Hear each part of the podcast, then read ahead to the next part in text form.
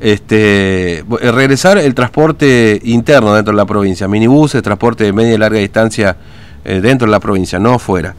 Y está en línea con nosotros el director de transporte de la provincia, Pablo Córdoba, para charlar sobre este protocolo para el regreso de este servicio. Eh, doctor Córdoba, ¿cómo le va? Buen día, Fernando lo saluda, ¿cómo anda? ¿Qué tal? Muy buen día, Fernando, para vos, para todo el equipo de la radio y para Diego y especialmente muy buenos días para toda la audiencia. Gracias, gracias por atendernos. Bueno, eh, ya está definido el protocolo para el transporte, bueno, minibuses y ómnibus de media y larga distancia dentro de la provincia. Sí, ya está prácticamente, en este momento lo están terminando ya de corregir, algunos de lo que es errores de tipeos y demás, bueno, en, base a lo sustancial mm. del mismo ya está finiquitado, en el día de hoy va a estar subido a la página del, gobierno de la provincia de Formosa, donde podrán descargarlo no solamente los transportistas, sino también ustedes, los medios de prensa, como mm. también los usuarios, porque bueno, también existen obligaciones de, por parte de los usuarios al momento de utilizar eh, nos vamos a tener que ir adaptando, Fernando, a esta nueva normalidad que, bueno, vino a cambiar al, mundo esta pandemia y que, obviamente el, transporte no es ajeno. Eh, sabemos que y sabíamos que iba a ser una de las últimas actividades en reactivarse. Mm. Eh, cuesta, ustedes saben que todavía hay lugares que no lo pueden reactivar, hay provincias que todavía no lo van a hacer, sí reactivaron los servicios nacionales con horarios reducidos eh, servicios reducidos o de determinadas ciudades capitales, pero no hacia el interior, teniendo en cuenta que bueno el estatus sanitario de muchas localidades del interior de otras provincias no lo permiten. Hoy Formosa eh, lo permite, salvo a excepción de Clorinda y General Belgrano, que por el momento no contarían con transporte, pero de una vez que se modifique dicho estatus no habría ningún inconveniente en en incorporarlos nuevamente mm. a los servicios que se venían prestando a dichas localidades. Claro, va a haber, eh, sí, perdón, este, va a haber corredores, eh, va a haber un servicio, digamos, con las líneas habituales, básicamente, ¿cómo, cómo lo están pensando desde ese lugar? Sí, sí, se establecieron, nosotros hemos emitido un informe sobre los corredores, como siempre hablamos, Corredor Ruta Nacional 81, cuáles son los prestadores, pero mm. prácticamente, Fernando, se estaría autorizando lo que es eh, todos los servicios, a excepción obviamente de General Belgrano y Clorinda, que bueno, hoy el estatus sanitario, el bloqueo sanitario no lo permite, así que bueno, aclarar que, que bueno, aquellas localidades que contaban, a excepción de estas dos, van a contar con los servicios. En principio, diríamos, va a ser, diríamos, van a salir determinados, porque obviamente nosotros lo que estamos trabajando es para que dejarle la posibilidad a las empresas que salgan a trabajar como lo venían haciendo habitualmente, obviamente con este protocolo, en base a las personas que pueden trasladarse de un lugar a otro, y especialmente estamos trabajando, Fernando, en un mm. registro de pasajeros, que es lo más importante de este protocolo, que es llevar un registro que lo van a hacer en forma online eh, los choferes o las empresas previo a cada viaje y durante el viaje, porque recuerden que acá la modalidad que se tiene dentro de la provincia eh, muchas veces demanda de que esa lista de pasajeros se modifique en determinado lugar, se, va renovando constantemente eh, la lista de pasajes mm. eh, a medida que avanza, diríamos, en los diferentes corredores.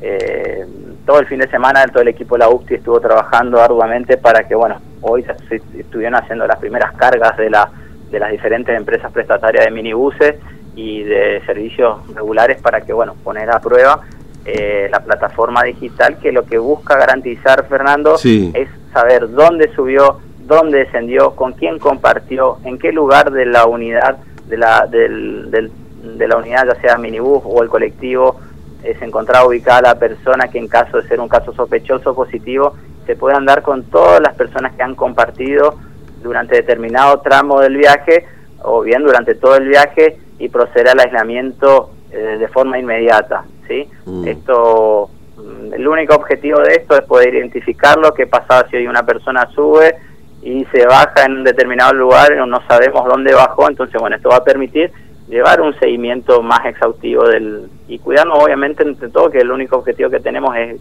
que este virus que vino a hacer estragos a nivel mundial no se ve, propague aquí en nuestra provincia. Eh, eh, obviamente implicará que, las, las, unidades tengan una cantidad de pasaje eh, no total, digamos, ¿no? Reducida justamente por el distanciamiento también, ¿no? Exactamente, el protocolo establece varios puntos principales, si me dejas mencionarlo. Uno es el tema de la capacidad, van a estar reducidas, esto ya saben los empresarios, esto es un protocolo que, que fue aprobado a nivel nacional a través de recomendaciones del Ministerio de Salud de la Nación y obviamente de la, de la Organización Mundial de la Salud, que en cuanto a la, sabemos que son unidades con eh, espacios prácticamente cerrados, muchas, acordar, mm. los, los, ómnibus tienen prácticamente son espacios cerrados, se recomendó, tienen todas las pautas de, ventilación, cada cuánto lo tienen que hacer, bueno, esto está todo en el protocolo, pero especialmente la capacidad lo que busca es garantizar el distanciamiento entre pasajeros dentro de las unidades. Por eso se ha establecido una, capacidad máxima de hasta 37 pasajeros para mm. los servicios de ómnibus que prestan acá al interior provincial y para los servicios minibuses de hasta un 60% de su capacidad máxima, ¿sí? O sea, se redujo en un 40% la capacidad para que, bueno, se pueda garantizar este distanciamiento entre los diferentes pasajeros. Claro. Ahora, eh, eh perdón, esto esto puede puede resultar también en un incremento eventualmente del, del costo, del valor del pasaje, digamos, porque no es lo mismo, bueno, no, no, sé si esto lo evaluaron ya con los prestadores y en todo caso si ya ya tienen definido este, este, este, esta parte, digamos, del protocolo. Sí, bueno, como ustedes saben, obviamente todo esto acarrea y también hay que ser realistas, se, mm. ha modificado lo que son algunos costos, bueno, los costos operativos también en estos meses, eh, en cuanto a lo que es combustible y demás, seguramente se van a estar efectuando, pero también tenemos que cumplir con un convenio que tenemos con el gobierno nacional que establece el tema de la no modificación de los cuadros tarifarios.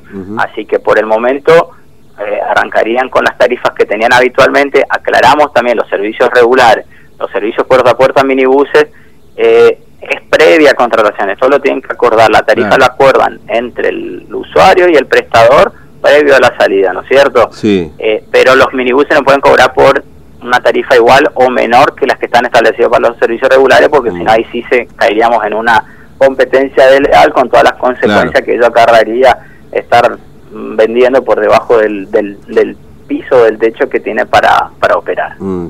Ahora, sí, eh, ¿cuántas prestadoras? Claro, porque si no la gente va a decir, yo pagaba tantos pesos de Formosa Pirané en colectivo y el minibús. El minibús siempre va a salir porque se utiliza esencial, puerta a puerta. Mm. La, terminología exacta de esa puerta a puerta. Desde su domicilio aquí o hasta el domicilio de destino. Y eso, eso, es un costo diferencial, obviamente, digamos. Es un costo diferencial, exactamente. Muchas veces recibimos ese reclamo de parte de los usuarios. Nosotros tenemos que dejar en claro, señor, usted está tomando, señor, un servicio diferencial. Usted acuerda, usted está de acuerdo o no, o sube el servicio regular que tiene una tarifa fija determinada. Mm. ¿Sí? Sí, ahora, este, ¿ya tienen una lista de prestadores o, o ya han hablado con las empresas en todo caso y en qué momento pueden ya empezar a funcionar estas empresas, tanto minibuses como, como colectivos, digamos, como los, los ómnibus, ¿no?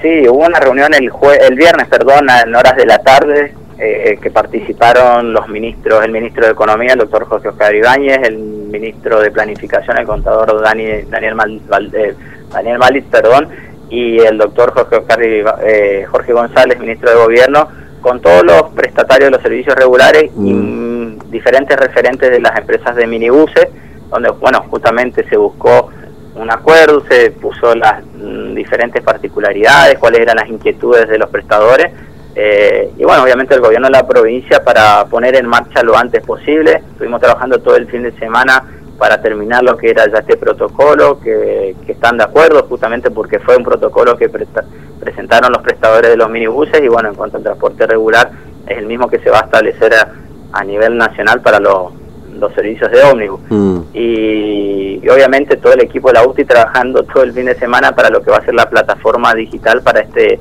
registro de pasajeros, que es lo más importante que tenemos que buscar el cumplimiento por parte de los prestadores a los fines bueno, de evitar de que a través del transporte se, se, genere un, contagio y un traslado hacia el interior de nuestra provincia. Claro. Y, y, la posibilidad es, no sé, primeros días de noviembre, alguna fecha más o menos estimativa de cuándo ya... Me, me, da la sensación de que por ahí los minibuses más rápido pueden reactivar el servicio que por ahí Tirol y Godoy, digamos, Godoy que por supuesto viene además con un conflicto ahí este salarial y demás, pero tengo esa sensación, no sé qué le han dicho a ustedes, qué le han transmitido a ustedes, digamos. Bueno, yo soy muy optimista y espero ya que este miércoles podamos contar ya con los primeros servicios al interior, ya sea del minibús. Nosotros estamos trabajando desde el gobierno para dejarle todas las posibilidades de que se inicien ya.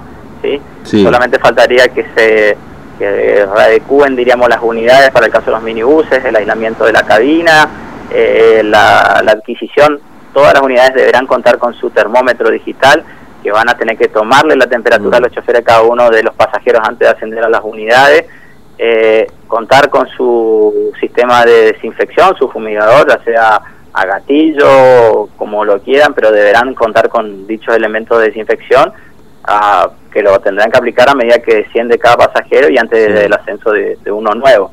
Eh, así que nosotros estamos desde la, provincia dejándolo hoy ya prácticamente para que los transportistas lo puedan aplicar a la mayor brevedad posible, bueno, puedan salir ya a trabajar y bueno, como decías vos, empresa que por cuestiones económicas que venía ya, creo que lo hablamos anteriormente, Fernando, cuatro años de, de, golpe fuerte, terminó ya con, con este con esta pandemia que afectó al sector a nivel mundial y bueno, en otras provincias directamente ya hay empresas que no que no lo han soportado. Mm. Acá estamos haciendo todo lo posible para reactivarlo y que bueno, puedan salir a trabajar lo antes posible.